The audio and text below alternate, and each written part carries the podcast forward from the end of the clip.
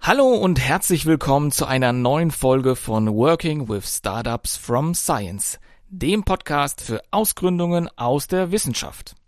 Mein Name ist Bartosz Kaidas und ich freue mich auf ein neues Interview. In diesem Interview geht es um die Finanzen bei einem Startup. Bei meiner Beratung mit Startups aus der Wissenschaft kommt es sehr oft vor, dass die Position einer Finanzperson im Team fehlt. Die restlichen Teammitglieder sind meistens Fachexperten auf ihren Gebieten und haben zum Beispiel die Technologie oder die Produkte entwickelt, die aus der Wissenschaft entstanden sind. Immer wieder höre ich von Herausforderungen der Startups, zum Beispiel beim Anfertigen eines Businessplans oder bei der Frage im späteren Verlauf, wie bereite ich meine Geschäftszahlen für eine Finanzierungsrunde auf?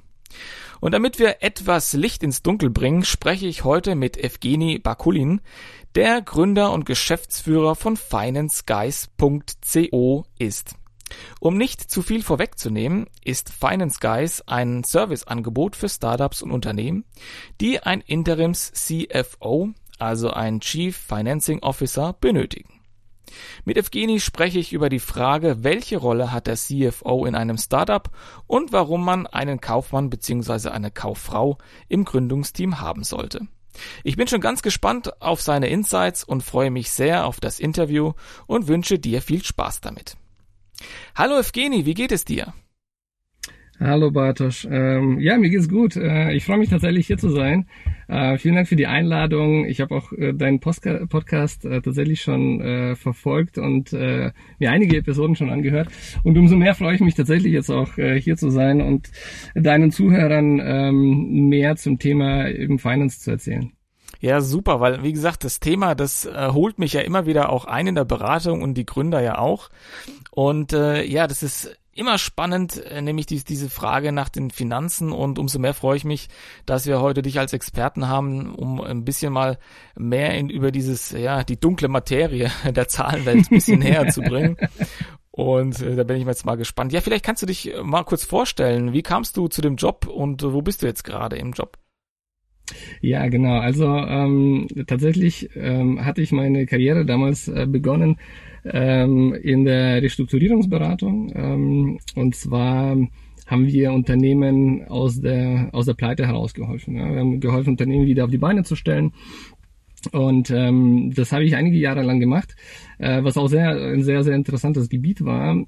Äh, insbesondere deswegen, weil man lernen konnte, ähm, zu analysieren, was sind denn die typischen Probleme von einem Unternehmen und was kann passieren, dass es ein, dass ein Unternehmen ähm, in Schwierigkeiten gerät, ne, was, äh, welche Entscheidungen können dazu führen, welche externen Faktoren könnten dazu führen, jetzt ganz aktuell natürlich auch die äh, Corona-Krise.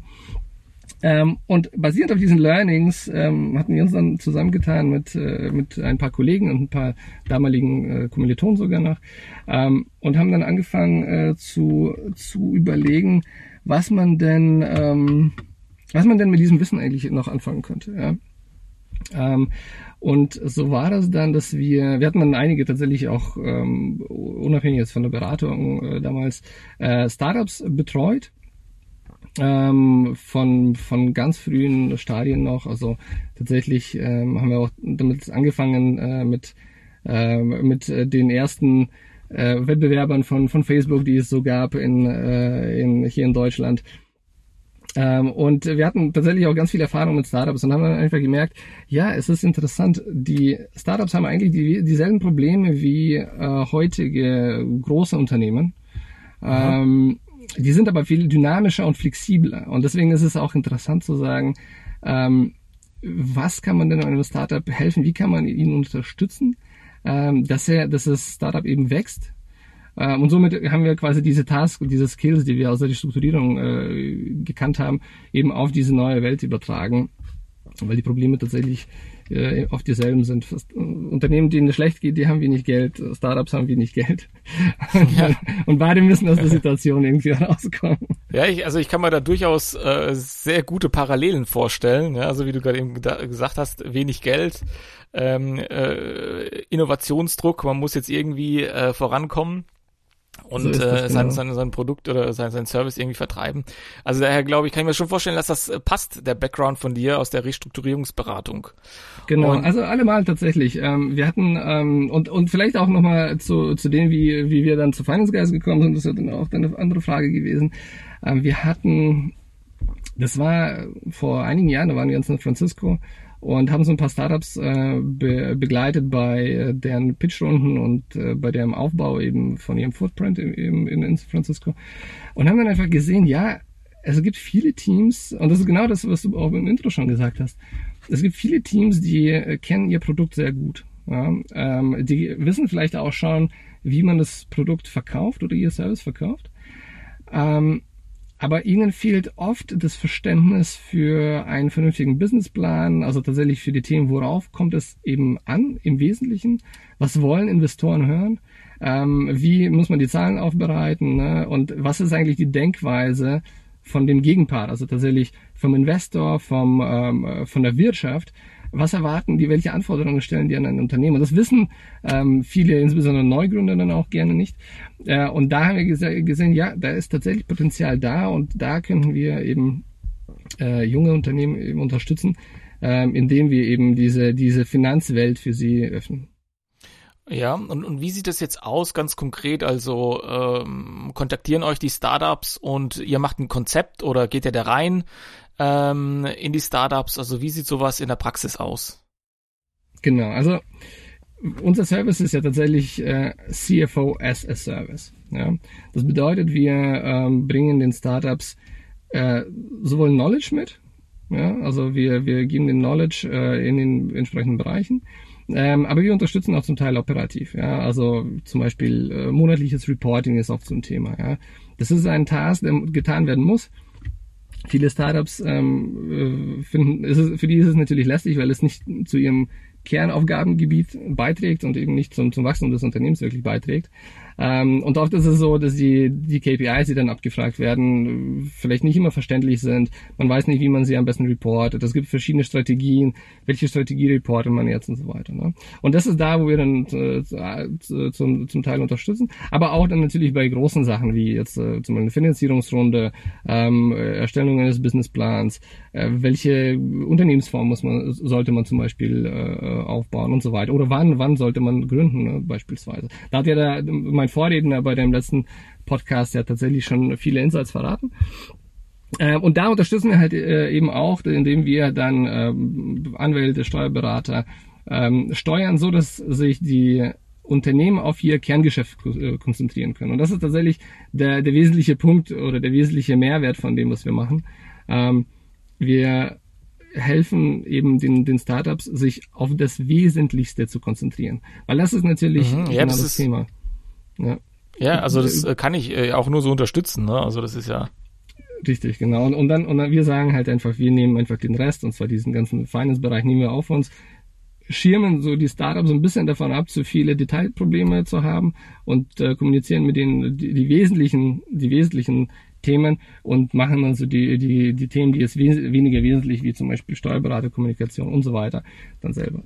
Und es läuft dann tatsächlich äh, so ab, dass die ähm, dass wir uns mit den äh, Startups treffen ähm, oder jetzt zur Corona-Krise tatsächlich auch äh, viel, viel remote arbeiten ähm, und so ein erstes Interview einfach führen, ne? und ein erstes Gespräch einfach, um zu verstehen, was, wo ist, die, was ist die aktuelle Situation, wie, ähm, wie, äh, wo stehen die aktuell. Ne? Und im Endeffekt ist es, das Onboarding ist ganz einfach, das ist tatsächlich eine Kontaktanfrage an uns und von da an machen wir erste Gespräche, verstehen, was sind, was sind die Bedürfnisse und fokussieren auch tatsächlich auf die Themen, die am wichtigsten sind. Ja, mhm. ähm, und weil, wie ist das denn? Ja. Ist, also ist die Kontaktanfrage immer anlassbezogen? Also äh, sagt ein Startup, äh, hör zu, wir planen jetzt eine Finanzierungsrunde und wollen uns äh, brauchen Unterstützung bei, bei den Finanzkennzahlen? Oder ist es einfach so, dass man ja ohne Anlass sagt, hey, äh, wir sind auf der Suche nach einem CFO und haben jetzt momentan keinen, könnt ihr uns bis dahin unterstützen? Ja, genau. Also tatsächlich ähm, viele, viele Anfragen kommen natürlich über einen Anlass. Mhm. Wobei wir natürlich auch sagen müssen, und das ist so, was du auch im Internet oft nachlesen kannst, in vielen Foren, ähm, wird auf jeden Fall geraten, schon rechtzeitig äh, diese Position irgendwie zu belegen. Ja? Mm, es geht nämlich mhm. darum, dass klar, ein Anlass ist natürlich äh, ein Weg äh, zu sagen, okay, man, man, man sagt, man braucht jetzt jemanden, der bereitet meine Zahlen auf, der äh, macht einen, einen Pitch Deck, der fängt an, die Investoren äh, an Bord zu holen, Kommunikation zu betreiben, etc. Mm, es ist aber durchaus wichtig, diese Themen schon frühzeitig anzugehen. Ja, weil es kann dir passieren, dass du vielleicht Entscheidungen triffst, unbewusst, weil du einfach nicht weißt, dass, äh, dass sie relevant sind für, für das Finanzthema, äh, dass du Entscheidungen triffst, die dir dann später in, in zwei, drei Jahren vielleicht den Weg zum Investor verbauen. Ne? Ja, was mich noch interessieren würde, ist, wie sieht denn eigentlich euer Geschäftskonzept oder euer Geschäftsmodell aus? Ja, genau. Also wir ähm, sind ein CFO as a Service für Startups ähm, und wir unterstützen die Startups ähm, als externe CFOs äh, und das meistens in Teilzeit. Ja.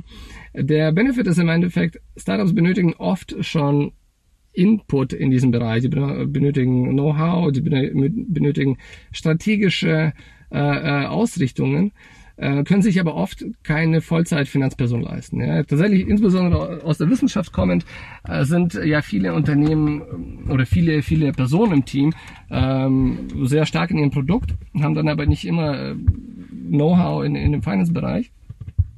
Und das ist genau da, wo wir unterstützen. Wir kommen, äh, wir kommen in das Team rein, wir unterstützen ähm, auf, äh, auf Tagesbasis ja, äh, und oft reichen für ganz junge Unternehmen reichen tatsächlich schon drei, vielleicht vier Tage im Monat als Support. Mm, und somit sind wir in der Lage, dem Startup Know-how mitzugeben, was in dieser Phase schon notwendig ist. Aber gleichzeitig sind wir nicht so teuer wie eine Vollzeitperson, die sich um Finanzen kümmern würde. Und das mhm. ist genau unsere Nische. Und wie ist das denn? Also ich kann mir vorstellen, dass viele Zuhörerinnen und Zuhörer die Frage nach der Vertraulichkeit haben, beziehungsweise ähm, nach, nach den Dingen. Ich meine, Startups aus der Wissenschaft ist ja meistens irgendwas mit Know-how oder mit, mit neuen Technologien zu tun. Äh, wie, wie, wie handhabt ihr das ähm, mit dieser Vertraulichkeit? Genau. Ähm, ja, tatsächlich ähm, ist es oft ein Thema, insbesondere ist es oft ein Thema bei Gründern, die äh, First-Time-Entrepreneurs sind. Weil da hast du natürlich, und das ist vollkommen verständlich, immer diese, ähm, diese Blockade zu sagen, ja, ich möchte noch nicht natürlich alle Karten auf den Tisch legen, was vollkommen richtig ist, ja, was, was unser natürlicher Instinkt ist. Ähm, und hier unterstützen wir auch und sagen, ja, alles klar. Ähm, wir in unseren Verträgen haben wir immer NDAs drin. Das heißt, wir ähm, unterzeichnen, dass wir die Idee nicht äh, verraten werden, dass wir die Zahlen, natürlich insbesondere Unternehmenszahlen sind sehr, sehr kritisch. Das heißt, äh, mit denen die, die kommunizieren wir nicht weiter. Äh, und das ist natürlich ein Teil unseres Businesses, immer mit, äh, mit äh, recht sensiblen Informationen umzugehen und ähm, darauf sind wir auch eingestellt. Äh, wir haben entsprechend auch Schutzmaßnahmen, ähm, um, um, damit die Daten nicht irgendwie aus Versehen liegen und so weiter. Ja, genau. Ich meine, ähm, ihr, ihr, ihr bekommt ja da Einblicke in sehr sensible Kernprozesse des Unternehmens, ähm, wenn nicht gar in, in alle. Oder zumindest könnt ihr auch die, ja, die Gesundheit des Unternehmens damit halt eben auch abschätzen. Genau. Und das ist tatsächlich unser Kerngeschäft. Ähm, eben äh, die Daten entsprechend vertraulich zu behandeln. Ähm, und wahrscheinlich wären wir nicht da, wo wir jetzt sind, ähm, wenn uns Fehler in diesem Bereich passi passiert hätten. Ja. Mhm. Ja, also du ähm, hast jetzt auch viel von KPIs und, und dergleichen gesprochen. Ähm, um vielleicht dann nochmal äh, darauf zurückzukommen, vielleicht kann der eine oder andere sich nichts darunter vorstellen. Wie sieht sowas genau aus? Also geht ihr dann in, in so ein Startup rein und dann äh, schaut euch die Umsatzzahlen an oder äh, schaut euch Belege an. Also wie sieht sowas konkret aus? Ja, genau.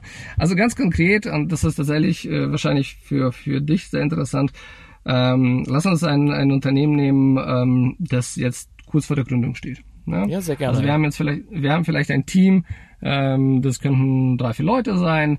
Sie haben ein, ein neues Sie kommen vielleicht aus der Materialwissenschaft, haben ein, eine neue Oberfläche äh, konstruiert ne? Äh, und wollen jetzt damit äh, ein Unternehmen gründen. Ne? Was machen die jetzt eigentlich? Ja?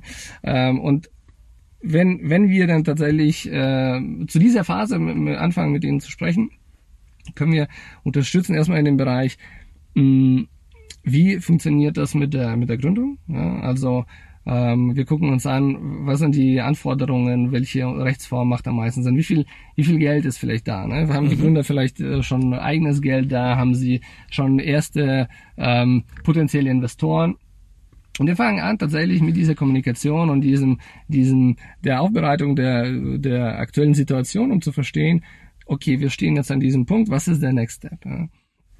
Ähm, äh, und hier ist es natürlich das A und O, einen belastbaren Finanzplan zu erstellen. Ähm, das ist tatsächlich insbesondere für, für Unternehmen aus der Wissenschaft interessant, weil es ja oft ähm, Unternehmen sind, die ein physisches Produkt herstellen. Ja, eine Hardware beispielsweise, jetzt in dem Fall vielleicht äh, eine, eine Technologie zur, zur Erstellung von Oberflächen. Äh, das ist immer mit äh, viel Kosten verbunden. Und viele Teams wissen zum Teil auch gar nicht, was auf sie zukommt an der Stelle. Ja, ähm, weil ich sag mal, ein, ein Hardware-Produkt zu entwickeln, kann gut und gerne mal 5 Millionen Euro kosten. Ja? Mhm ähm, kommt aber vielleicht aus der, aus der Wissenschaft, weiß man, wie man da hinkommt. Man weiß, welche Prozesse notwendig sind, um ein Produkt zu entwickeln. Vielleicht weiß man auch sogar schon, was es bedeutet, um ein Serienprodukt zu entwickeln. Aber man hat oft nicht diese Kostendenkweise. Ja, man weiß gar nicht, wie viel es kostet. Das ist das eine, das eine, ja. Das heißt also, du machst einen Businessplan, schaust eine Gewinn-Verlustrechnung, projizierst sie über mehrere Jahre nach vorne äh, und machst belastbare Annahmen, wie können deine Kosten aussehen und wie können deine, deine Umsätze in, in naher Zukunft aussehen. Okay, also das ist ja auch, ja, das ist, da, da würde ich ganz gerne einhaken, weil ich ja. immer die Frage an der Stelle bekomme, was sind denn eigentlich belastbare Zahlen? Mhm. Also wie, wie, wie, komm, wie, ja. wie, wie kriege ich die her? Wo kommen, wo kommen die? Ja, also ich meine, viele ja. Wissenschaftler ähm, oder viele Startups aus der Wissenschaft haben teilweise neue Te Technologien, da gibt's ja keine Konkurrenzprodukte oder keine Vergleichszahlen, es ist ein neuer Markt, neues Patent. Mhm. Ähm, wie kommt man dann belastbare Zahlen? Ja, also es ist natürlich, ähm, hier kommt, hier kommt äh, tatsächlich der Unterschied zum Tragen zwischen Wissenschaft äh, und, und Business. Mhm. Während Wissenschaft ein sehr strukturierter Prozess ist, ne? Und ähm, ähm, was zum Beispiel sehr, sehr interessant ist, Teams, die aus der Wissenschaft kommen, ihre Pitch Decks haben immer ähm, Fußnoten und Inhaltsangaben. Das interessiert in, in, der, im Business die, die Leute nicht wirklich. Ja. Also wenn, okay. wenn du Statements reinschreibst, vielleicht fragt jemand nach, aber da wird keiner prüfen, ob, du, ob du richtig zitiert hast. Ja. Äh, und das ist vielleicht nur so eine kleine, kleine Geschichte tatsächlich mhm. äh, anbei. Also das, das ist tatsächlich ein großes Identifikationskriterium, wie du, wie du weißt, okay, ah, das ist ein, ein äh, sehr belastbares Tech-Team, was vielleicht ein sehr gutes Produkt hat. Ähm, aber es sind vielleicht Arbeiten reingeflossen, die nicht notwendig sind, wie zum Beispiel so. Ähm, und da kommt eben, und, und der große Unterschied ist eben, in der Businesswelt ist es halt eben nicht wissenschaftlich, sondern man versucht, sich heranzuhangeln an ähnlichen Themen und, und man äh, versucht, Parallelen zu schaffen. Ne? Äh, das, mhm. Dieser ganze Bereich der Belastbarkeit von Umsätzen, das ist, äh, äh das ist der Bereich, in der Beratung nennt man das Commercial Due Diligence. Ja? Mhm. Äh, in CDD eben in kurz. Und das ist, wo man sich auch viele Beratungen ähm, wo viele Berater sich tatsächlich auch darauf spezialisieren. Äh, die machen das für große Unternehmen, wir machen das eben dann für, für, für Startups, indem wir schauen, okay, welche Unternehmen gibt es denn in ähnlichen Bereichen? Was passiert denn in ähnlichen Bereichen? Wie groß sind denn die Märkte da? Äh, wie groß ist dann die Nachfrage? Wie könnte sich die Nachfrage über die nächsten Jahre entwickeln? Und wir versuchen daraus eben abzuleiten, wie könnte das äh, Geschäft in naher Zukunft dann aussehen? Also wie viele Umsätze sind denn überhaupt möglich in, in einem Bereich? Ja? Mhm. Ähm, und dann versuchen wir, das heißt also quasi von zwei Seiten kommen. Auf der einen Seite wir versuchen zu verstehen, wie groß ist dieser Markt eigentlich? Was ist das Potenzial? Wie viel kann das Unternehmen in, überhaupt verdienen? Von, von oben betrachtet. Und von unten betrachtet ist, wenn du jetzt anfängst, ein Sales-Team aufzubauen und Kontakte zu knüpfen äh, und, und Leute einzustellen und das Produkt irgendwann fertig ist, wie schnell kann das Unternehmen von null eben zu diesem, zu dieser Marktgröße wachsen? Ja. Mhm. Äh, und das ist tatsächlich, ja, also da viel, fließen viele Annahmen rein, äh, viele Parallelen, viel Recherche. äh, das funktioniert tatsächlich auch in Tandem mit dem Unternehmen, ja, weil natürlich die Gründer oft mehr Know-how in dem Bereich haben, also produktseitig haben und wir das Know-how eben auf der Marktseite haben, so dass wir dann uns in, ähm, im Dialog äh, versuchen, an das Thema heranzuhangeln. Und so hat man dann ein erstes, äh, einen ersten Schuss. Und so hat man auch tatsächlich eine Orientierung, wohin dann die Reise gehen soll. Ähm, Gleichzeitig muss man natürlich auch sagen, unterwegs kann immer wieder passieren, dass man ein Konzept ein bisschen drehen muss, dass man sagt, okay, wir haben jetzt das probiert, das Produkt ist aber vielleicht nicht angekommen, weil es ein bisschen am Markt vorbeiarbeitet und dann müsste man das wenden und dann müsste man natürlich nochmal schauen, ob dann diese, diese ähm, dieser Revenue Forecast, also der, der, die, die Annahme der möglichen Umsätze, dann auch entsprechend gedreht werden muss. Mhm. Das bedeutet also, es gibt äh, nicht die belastbaren Zahlen, sondern es ist eher so mm, ein Mix aus vielen Annahmen äh, von verschiedenen Bereichen, Branchen. Man schaut sich ähm, Dinge an, wie sie momentan laufen, versucht dann daraus abzuleiten, was für einen selbst äh, gegebenenfalls für einen genau. Forecast irgendwie äh, zutreffend ist. Ja. Genau. Und das ist, werden äh, die, die Teams aus dem aus der Wissenschaft tatsächlich sehr gut verstehen, weil man natürlich sehr mathematisch auf ein Problem herangeht und man weiß, wie, wie ähm, äh, volatil äh, Prognosen sein können. Ne? Also Beispiel, mhm. ne? als Beispiel jetzt auch die Corona-Krise. Wer hätte denn Mitte 2019 vorhersagen können, äh, dass wir jetzt alle einen Lockdown haben würden? Es gibt Ereignisse, die, die lassen sich einfach nicht, äh, mhm. nicht, nicht vorhersagen. Mhm. Aber man kann dennoch Vorhersagen treffen, indem man annimmt, die Welt wird sich so weiterdrehen, wie sie bisher äh, es getan hat.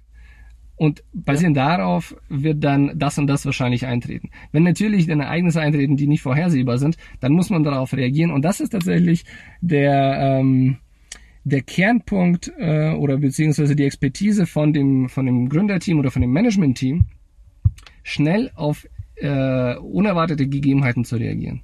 Ja, das ist tatsächlich, was viele, wo viele Unternehmen die, die größte Challenge haben, ist zu sagen, wir haben eine Prognose, aber wir, jetzt ist etwas eingetreten und wir müssen schnell drehen und wir müssen schnell reagieren. Das ist tatsächlich eines der Tipps, die, ähm, die äh, ich den, den Startups mitgeben kann, dass Geschwindigkeit ist King. Ähm, die Teams, die am flexibelsten und am schnellsten auf Veränderungen reagieren können, sind die Teams, die auch äh, am Ende des Tages äh, überleben können. Ja. Mhm. Ja, das, das bringt mich äh, immer wieder zu diesem Punkt, äh, so ein bisschen diese Lernfähig und Lernfähigkeit und Anpassungsfähigkeit, was wir so auch aus der Natur kennen oder, oder überhaupt aus, aus unserer Evolution, äh, die gilt natürlich auch Stück weit für die Unternehmen. Ne? Und äh, auch in dem Interview, in dem letzten Interview hatten wir auch das Thema, dass diese Anpassungsfähigkeit äh, oder die die Art und Weise, wie schnell ein Startup sich anpassen kann, auch über den Erfolg entscheidet. Genau, richtig. Gerade mit also Situationen, also die wir jetzt noch nicht äh, voraussehen können. Genau, also es gibt tatsächlich äh, im Bereich HR ähm, gibt es KPIs, die das Management-Team messen und sagen, wie, wie, wie gut ist ein Management-Team, was, äh, welche, wie kann ich mein Management-Team ergänzen? Und eines der, der KPIs ist, wie, wie viele Aktionen schafft ein Manager in einer gewissen Zeit. Ja. Mhm. Äh, und hier ist es tatsächlich, trennt sich so ein bisschen die, die zwei Ideologien.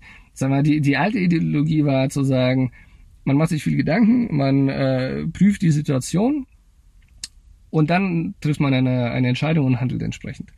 Und das ist, das trifft äh, tatsächlich für große Unternehmen zu, weil die großen Unternehmen auch viel zu verlieren haben. Ja, sie haben inzwischen ein Brand, sie haben ein Image, sie haben äh, Angestellte und sie müssen natürlich aufpassen, ihr den, den Erfolg, auf dem sie gerade unterwegs sind, eben nicht zu beschädigen. Dagegen haben mhm. äh, ganz frische, frische Teams, die haben fast gar nichts zu verlieren. Sie haben wieder ein Brand, sie können sich äh, keinen Reputationsschaden zu, äh, zuziehen. Ja, das ist das ist oft was äh, was Taleb in seinem Buch Anti-Fragile äh, äh, beschrieben hat, dass äh, neue Teams tatsächlich resistenter sind gegen gegen verschiedene Einflüsse äh, und somit besser besser agieren können. Ja. Und da ist dann die Theorie zu sagen, mach einfach viele Aktionen, viele Entscheidungen, schnelle Entscheidungen und dadurch wirst du viele Fehler machen natürlich, aber aus diesen Fehlern wirst du lernen. Hättest du dir länger Gedanken gemacht, äh, hättest du weniger Interaktion gehabt mit, mit deiner Umwelt. Das heißt, du hättest vielleicht ein paar Fehler umgangen, aber du weißt gar nicht, ähm, vielleicht du hast ja keine neuen Bereiche erschlossen. Also dieses Unknown Unknowns hättest du gar nicht eröffnen können. Mhm. Wenn du aber viele Fehler äh, oder bereit bist, viele Fehler einzugehen, kannst du, kannst du als Startup tatsächlich mehr herausholen ähm, als andersrum. Mhm. Tatsächlich habe ich, ähm, also sehe ich das äh, ähnlich wie du äh, und sehe auch, dass sich viele damit schwer tun, gerade aus diesem wissenschaftlichen Bereich, wo es wirklich auf ähm, ja auf, auf akkurate Ergebnisse, auf validierte Ergebnisse ankommt, die überprüft worden sind, dass man eben äh, nichts Falsches verbreitet oder dergleichen, ähm, ist natürlich dieses Fehlermachen nicht unbedingt eine eine äh, kulturelle Voraussetzung, aus der man kommt. Richtig, Aber ja, das ist tatsächlich auch das ist tatsächlich auch etwas, wo du sagst kulturell. Äh, wir sind in, Europa an der Stelle etwas konservativ. Das hat wahrscheinlich mit unserer Ausbildung zu tun und äh, die Denk oder die Art, wie, wie wir hier denken. Äh, wenn du zum Beispiel die Amerikaner anschaust, die, die gehen da anders vor. Ne? Die, die sind da viel, viel mhm. bullischer, sage ich mal. Die, die sind bereit, einfach viel zu machen, viel auch gegen die Wand zu rennen zum Teil, aber daraus dann zu lernen und, äh, und, dann, und dann neue Konzepte zu schaffen. Ne? Also es ist, es kommt ja nicht von ungefähr, dass äh, Unternehmen wie jetzt Spotify, Uber, Airbnb, die sind ja in der Krise entstanden. Ne? Die sind in der ja, Finanzkrise ja. äh, 2007, 2008 entstanden. Die, das waren nämlich die Unternehmen, die bereit, oder die, die Teams, die bereit waren, viel zu riskieren, viel auszuprobieren und daraus oft genug zu iterieren, um dann zu sagen, ja, das ist das genau, was der Markt braucht. Ja. In, in mhm. guten Zeiten ein Unternehmen aufzubauen, ist, ist einfacher, äh, weil äh, viel verziehen wird. Aber hier musst du halt viel probieren, äh, viele Fehler machen.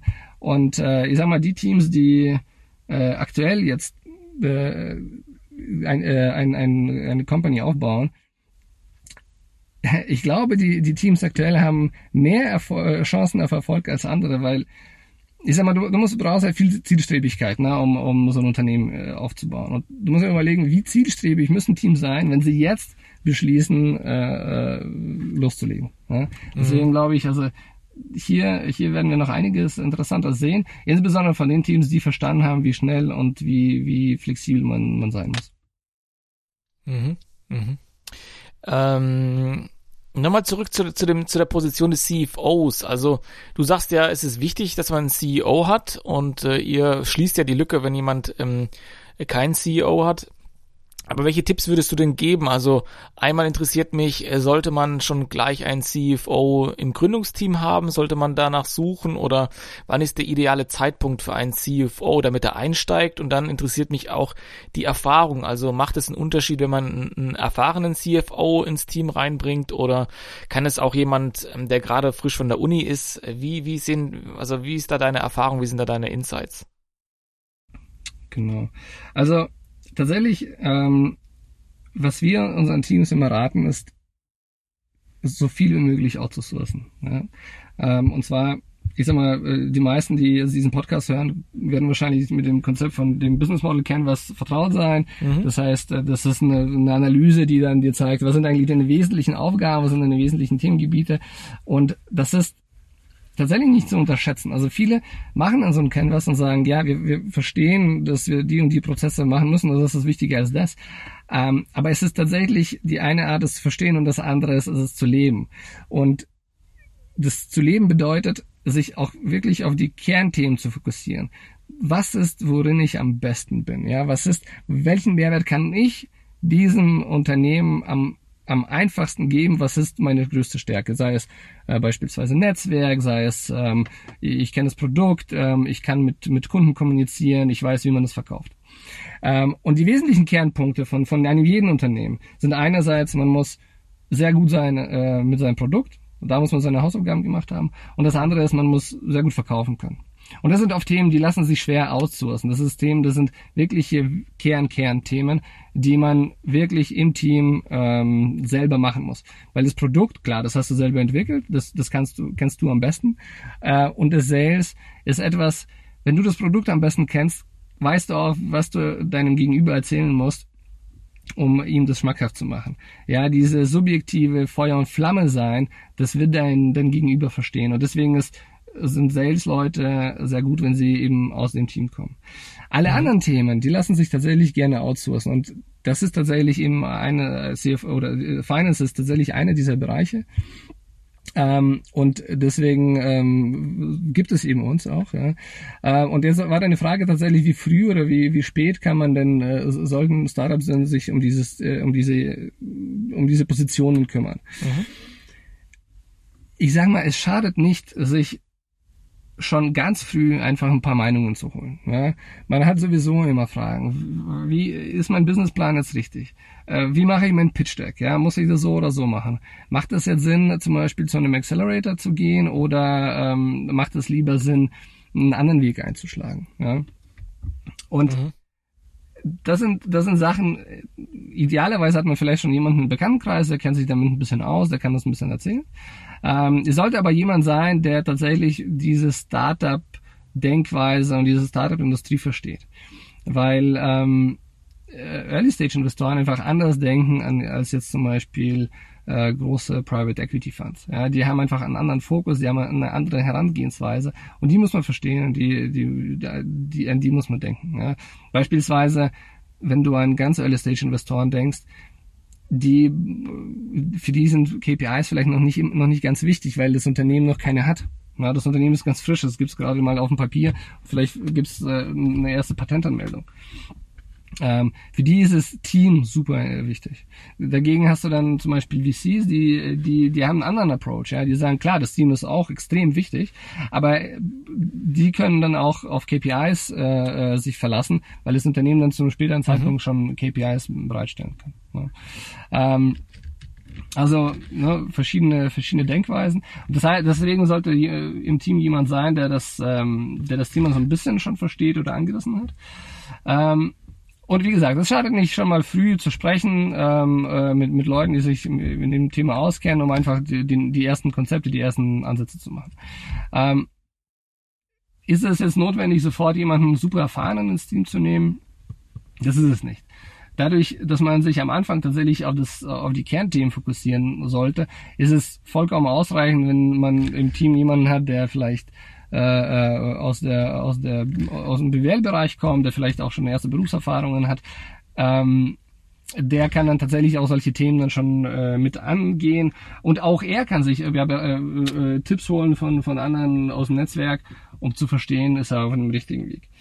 Ich sag mal, ähm, wann, wann ist es interessant, einen äh, externen CFO eben sich reinzunehmen oder mhm. grundsätzlich einen, einen Spezialisten reinzunehmen? Das sind meistens zwei Aspekte. Also erstens, es geht um, um einen, jetzt um ein, ein Projekt wie zum Beispiel eine Finanzierungsrunde oder man ähm, überlegt sich äh, vielleicht tatsächlich sich zusammenzutun mit einem anderen Unternehmen, das vielleicht etwas ähnliches macht und man sieht da Potenziale.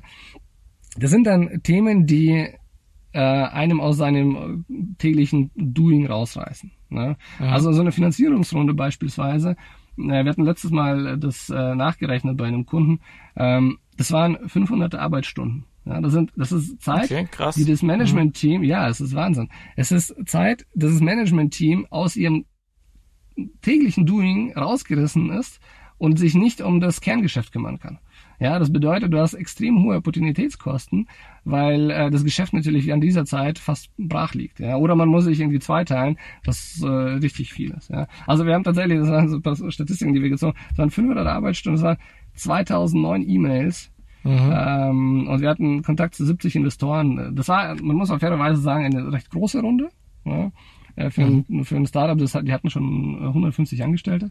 Ähm, aber auch für kleine Teams kann es tatsächlich viel Aufwand sein, insbesondere wenn man sich mit der Materie noch nicht auskennt.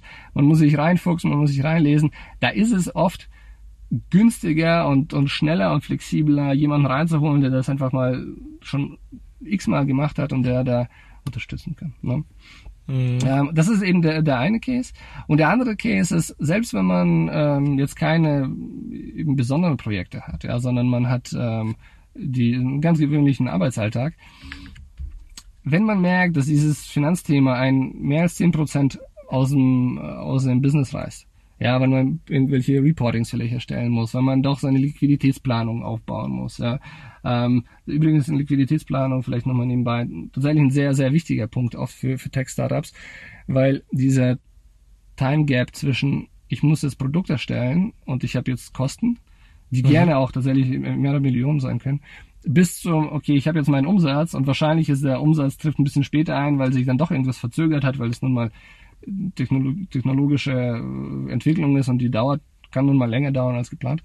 Ähm, und dieser Zeitgap, der ist entscheidend, ja. Das heißt, man muss quasi, bevor die ersten Umsätze anfangen, die Kosten zu decken, muss man das irgendwie unter, überbrücken. Und deswegen muss man echt immer gucken, dass man, äh, dass die Liquidität stimmt, dass man äh, nicht ähm, trotz eines validen Businesskonzepts ähm, plötzlich dastehen und sagt, oh, ich habe aber jetzt gar kein Geld, um äh, die nächste äh, Monatsmiete oder die, die, nächste Maschine zu kaufen, obwohl wir die vor einem halben Jahr bestellt hatten, kommt jetzt plötzlich die Rechnung und dann stehe ich da und weiß nicht, äh, woher jetzt auch einmal das Geld nehmen soll, weil ja. ich habe einfach nicht mehr dran gedacht.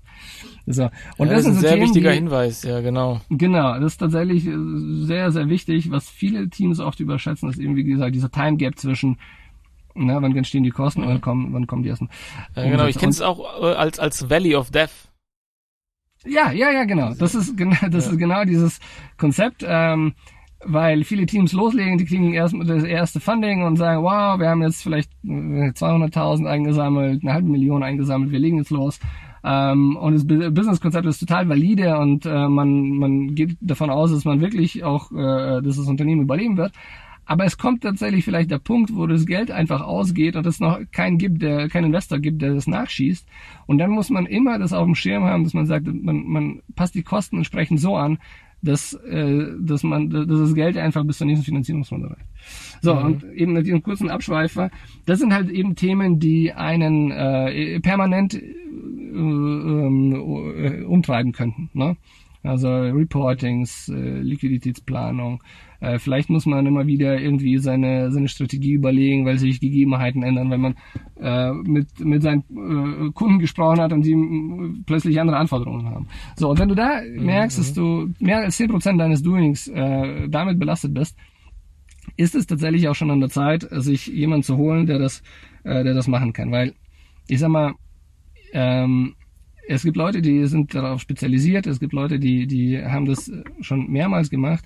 Die sind schneller, die sind effizienter, die machen weniger Fehler als du, weil du eben auf diesem Gebiet neu bist und sie, sie das eben können. Und das hat gleichzeitig den Vorteil, dass du dich um dein eigentliches Doing kümmern kannst und dadurch eben flexibler bist, schneller bist, aggressiver bist und vielleicht Wettbewerbern in der Hinsicht äh, überlegen bist. Selbst als kleines Team weil eben kleine Teams in der Regel flexibler sein könnten als große Startups. Und das ist eben ja der Grund, wieso es Startups überhaupt gibt, ähm, weil die eben sagen, ja, wir, wir sind bullish, weil wir, wir denken, wir können etwas besser, weil es was andere schon seit, seit Jahren machen. Mhm. Ja, cool. Also vielen Dank auch für die Hinweise. Ich glaube, das ist äh, sehr, sehr wichtig, was du gerade eben gesagt hast ähm, mit der mit der Finanzierungsthematik und auch wie das konkret aussieht. Ähm, lass uns mal zum Schluss kommen, so langsam. Mich würde interessieren und im, im, Vorgespräch hast du davon berichtet, dass du auch Startups aus der Wissenschaft betreut hast. Was für drei Tipps würdest du jetzt Startups aus der Wissenschaft geben, die vor dem Thema stehen, äh, ausgründen oder gerade ein Exist äh, oder Gründerstipendium ja. gerade bekommen haben? Was für drei Tipps würdest du denen in Bezug auf diese CFO-Thematik geben. Genau. Also tatsächlich eines der wichtigsten Tipps. Ähm, die meisten Teams, mit denen wir sprechen, äh, sind ähm, denken sehr, sehr produktseitig. Ja, also sie, ne, was natürlich verständlich ist, sie haben ein neues Produkt entwickelt und sie kennen sich sehr gut mit dem Produkt aus und sie versuchen jetzt ein Business Case um dieses Produkt herum zu bauen. Was eigentlich aber eben nicht natürlich ist, weil normalerweise wäre ja der ideale Case, du hast, du siehst ein Problem im Markt, äh, etwas, womit viele strugglen und dann überlegst du dir, was könnte die Lösung dazu sein, was ein, bisschen linearer ist, ne? weil du sagst, okay, ich hab hier, bin drauf gestoßen, das ist tatsächlich ein Problem. Wenn du ein Produkt hast, ähm, ist es möglich, dass verschiedene Probleme damit gelöst werden können, aber es ist auch möglich, dass gar kein Problem tatsächlich im Markt existiert, was groß genug ist, wo es Sinn macht, Millionen von Euros in die Entwicklung reinzustecken, um dann vielleicht etwas zu lösen, was vielleicht nur irgendwie zwei, drei Unternehmen oder irgendwie eine Handvoll Kunden macht. So. Und das ist tatsächlich in der Wissenschaft ein, also Wissenschaftsteams haben tatsächlich oft Probleme, oder Schwierigkeiten, sich den Kunden vorzustellen. Und das ist tatsächlich die, äh, die große Kunst, äh, sich in jemanden hineinzuversetzen, der dieses Produkt hat. Und an dieser Stelle äh, auch nochmal ein Tipp. Testen ist, ist King. Ja? Weil viele, viele Produkte, die es heute auf dem Markt gibt, waren ursprünglich Services.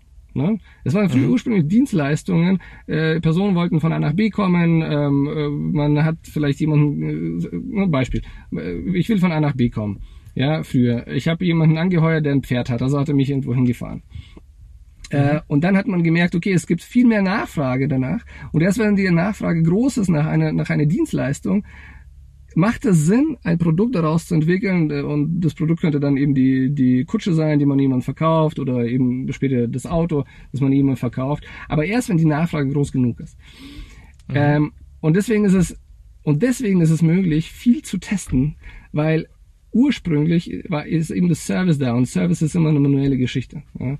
Das heißt, wenn man in der Lage ist, sein Produkt, bevor man es überhaupt erst entwickelt, schon zu testen, hat man viel mehr Datenpunkte und, und äh, Know-how, was eigentlich der Markt von mir fordert. Ja, also dieses typische Ford-Beispiel, wenn ich, wenn ich äh, äh, ähm, gefragt hätte, was, was wollen die Leute eigentlich, hätten sie gesagt, schnellere Pferde, ja, aber ja, eigentlich ja. hat er dann irgendwann Autos gebaut, ja. Mhm. Und das ist genau das, ja, wenn du, wenn du nicht genug Befragungen machst und nicht genug experimentierst und nicht genug ähm, nach außen kommunizierst, dann würdest du, dann würdest du dich in der Situation finden, dass du einfach schnellere Pferde gezüchtet hast, während das Auto dich einfach dann am Ende doch noch überholt. Ja? Mhm. So, deswegen, also das ist eines, eines der großen Punkte. Baut nichts, was am Markt vorbei ist, äh, vorbeigeht, sondern versucht noch, bevor man ähm, ein Produkt entwickelt, schon mit den potenziellen Kunden zu sprechen und zu gucken, was denn genau seine Bedürfnisse sind. Mhm. Ich habe ein Beispiel zum, äh, vielleicht äh, dazu. Ähm, jetzt in der Corona-Krise gibt es viele Unternehmen, die ähm, äh, die äh, Helfende und Hel Hilfesuchende zusammenbringen wollen. Ne? Also es gibt jetzt viele Freiwillige, die sagen, ja, wir würden gerne ähm, ältere Leute, Leute, die vielleicht äh, krank sind oder nicht aus dem Haus gehen können, würden wir gerne unterstützen mit Einkäufen, mit ja, ja. Ne, verschiedenen Sachen. Ähm, und es gibt jetzt viele Unternehmen, die versuchen, so Plattformen zu bauen und ähm, um, um die Leute eben miteinander zu, in Verbindung zu bringen. So eine Plattform ist am Ende des Tages ein Produkt. Ähm, und so eine Plattform zu bauen dauert vielleicht mal einen Monat oder zwei. Es kann aber sein, dass dann die Krise vorbei ist ne, und, äh, und diese Plattform dann nicht mehr gebraucht wird. Es kann aber auch sein, dass, mhm. äh, und das ist tatsächlich aktuell so, es gibt mehr Hilf, äh, Hilf, also Hilfeanbietende als Hilfesuchende. Das ist tatsächlich mhm. so. Das, glaube ich, auf einen Hilfesuchenden kommt aktuell 50 Hilfeanbietende. Ja, ähm, auch schon gehört. Und deswegen, ja. Ja, und deswegen ist der Markt tatsächlich, äh, man weiß gar nicht, ob es da einen, einen vernünftigen Markt gibt, ob da viel, genug Nachfrage ist. Jetzt, wenn du daher gehst und sagst, ich baue erstmal die Plattform und dann schaue ich mal, kann es dir passieren, dass auf dieser Plattform gar nicht viel passiert, weil da gar nicht, gar nicht Bedarf ist. Wenn du aber jetzt sagst, okay, ich baue jetzt erstmal gar keine Plattform zwei Monate lang, sondern ich mache jetzt einfach vielleicht zwei Kontaktformen auf meiner Seite. Das eine ist, hier mhm. kannst du dich eintragen, wenn du Hilfe benötigst und, und das andere ist, du kannst dich eintragen, wenn du Hilfe anbietest. Und wir matchen das im Hintergrund selber per Hand dann kannst du schon relativ schnell verstehen, ob Bedarf da ist, ob sich genug Leute bei dir registrieren, äh, ohne dass du davor groß investieren musstest, äh, Programmierer beschäftigen musstest und so weiter. Und das ist äh, ein großer Tipp eben für, für viele Teams. Versucht so schnell wie möglich zu verstehen, was der Bedarf ist und ähm, stürze nicht kopfüber in, in das Produkt, weil äh, sonst könnte es sein, dass man am Markt vorbeigeht. Das zweite, und das hatte ich ja schon mehrmals betont, ist eben das Thema Geschwindigkeit und Flexibilität. Äh, insbesondere zur aktuellen Zeit hört man oft dieses Buzzword ähm, War, War CEO, War Manager, War, War Mode. Ähm, ja, das ähm, hat tatsächlich auch eine, eine Berechtigung eben, denn äh, tatsächlich die Situation aktuell ist schwierig. Es ist tatsächlich schwierig, an Funding zu kommen.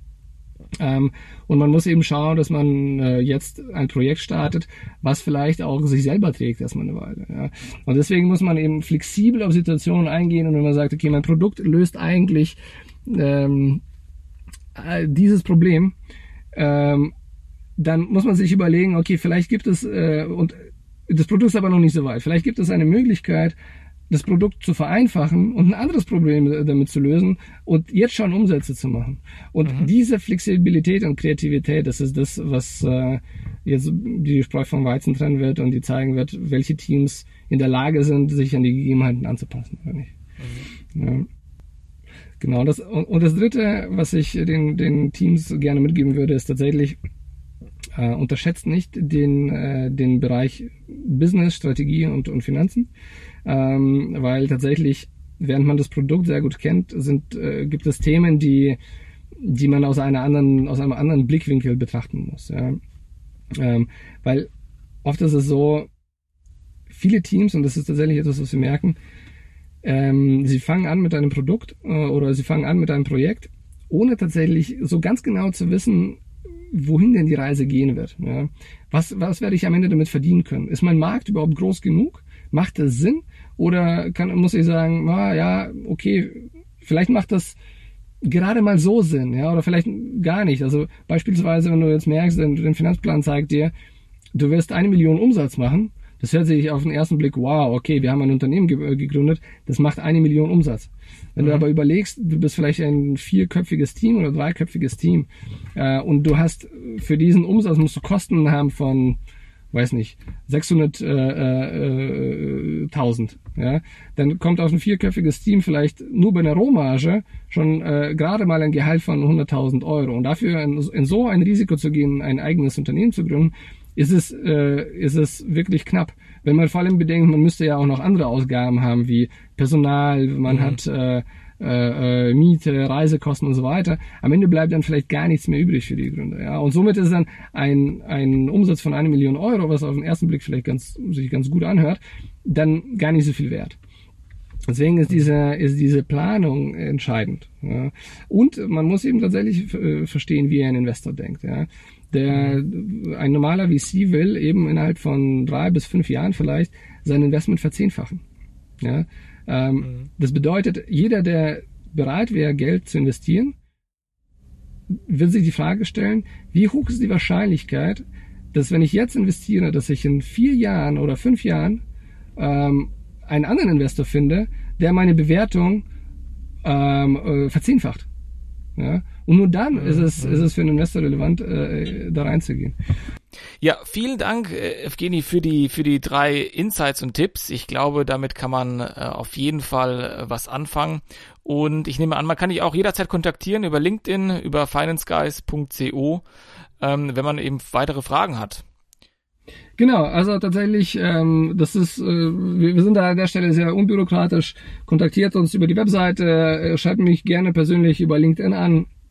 Ähm, wir können gerne einfach ein erstes Telefonat machen, um zu schauen, wo, wo drückt denn der Schuh, was, was benötigt ihr. Vielleicht können wir auch schon da auch ein paar Tipps einfach mal schnell mitgeben, ähm, damit ihr euch äh, den Weg ein bisschen in die, die richtige Richtung lenkt. Ähm, und von da an sehen wir einfach, was, äh, was sich ergibt und äh, wie die Möglichkeiten sind. Ja. Super, äh, auch vielen Dank für das Angebot. Und bevor ich mit der Abmoderation beginne, äh, würde ich dich gern fragen, einmal, was motiviert dich für diesen Job oder was, warum tust du das, was du tust? Und äh, die zweite Frage ist, äh, was glaubst du, wie entwickelt sich die Startup-Szene nach der Corona-Krise? Ja, oh, das sind äh, tatsächlich interessante Sachen. Also, ähm, wieso tun wir das eigentlich? Ähm, wir sind nämlich äh, überzeugt davon, dass Gründen sollte ein bisschen einfacher sein. Ja, das machen andere Länder äh, besser. Vielleicht aus dem Grund, da die weniger Regularien haben. Also es gibt vielleicht, es gibt zum Beispiel Länder, da brauchst du diese ganzen Geschichten wie Impressum, Datenschutzerklärung auf deiner Webseite nicht, was vielen bei einer Webseitenerstellung einfach viel Zeit kostet und sie wissen nicht, wie man das richtig macht. Ja? Gleichzeitig muss man natürlich sagen, diese ganzen äh, Anforderungen sind sehr wichtig, um Verbraucher äh, Vertrauen, bei Verbrauchern Vertrauen zu schaffen und so weiter. So, aber das macht natürlich Gründen eben schwieriger. Und wir sagen einfach, wir möchten gerne das Gründen einfacher machen, indem wir euch erlauben oder wir den Teams erlauben, sich wirklich auf die Kernthemen zu fokussieren und das zu machen, worin sie am besten sind. Und den Bereich Finance, den decken wir ab und schirmen äh, die Teams von den äh, Detailfragen ab, managen den Bereich für sie und kommunizieren eben und machen dann einen Dialog um die ganz wichtigen Themen. Mhm. Okay, und wie siehst du das mit der, mit der, mit der Entwicklung der Startup-Szene? Oh ja, das ist tatsächlich äh, schwierig. Also aktuell ist die Situation natürlich pff, wirklich ähm, sehr tight, äh, weil viele ähm, Startups damit rechnen, dass ihnen bald äh, das Geld ausgeht. Ähm, wir haben die Frage wird am Ende des Tages sein, wie lange die Rezension jetzt äh, anhalten wird. Ja. Es gibt ja tatsächlich viele, viele sagen, das könnte noch jetzt ein Jahr dauern. Es gibt einige sagen, es könnte tatsächlich jetzt mehrere Jahre dauern, weil äh, man jetzt einfach die, die Folgen schwer abschätzen kann, was, was im Markt passiert. Das bedeutet, ähm, es kann passieren, dass Investoren oder bestimmte Art von Investoren äh, erstmal ihre Gelder zurückhalten. Ja. Ähm, was aber äh, passieren wird, ist, die Ideen, die Leute werden ja nicht unkreativer. Ja. Insbesondere jetzt, wir sitzen viel zu Hause, wir haben vielleicht ein bisschen mehr Zeit zum Nachdenken und zum Überlegen und man kommt vielleicht auf wesentlich kreativere Ansätze und, äh, und ist dann interessiert, etwas zu gründen.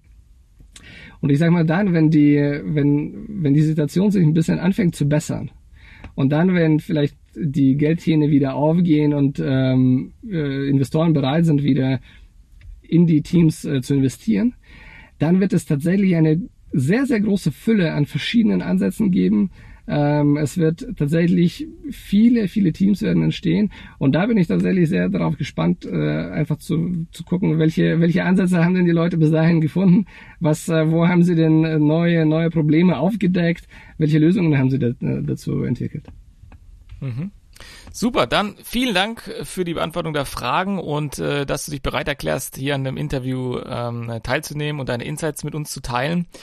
Ähm, ich wünsche dir alles Gute und äh, bis bald. Bartosz, besten Dank. Ich habe mich sehr gefreut. Ähm, ich hoffe, ich konnte mit, äh, mit den Ausführungen äh, den einen oder anderen äh, helfen und vielleicht auf den wichtigen Weg bringen. Ich freue mich sehr tatsächlich von, von dir vielleicht äh, zu erfahren, wie das Feedback dann auf das auf den Podcast war. Vielleicht können wir da nochmal sprechen. Ähm, und ansonsten wünsche ich äh, dir und deinen Zuhörern viel Erfolg und bleib gesund. Vielen Dank, Dankeschön. Bis dann. Ciao.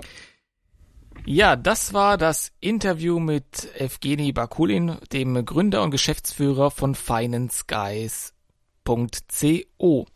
Wenn du Fragen, Anregungen oder Feedback hast, schreibe mir gerne eine E-Mail an startupsfromscience at gmail.com.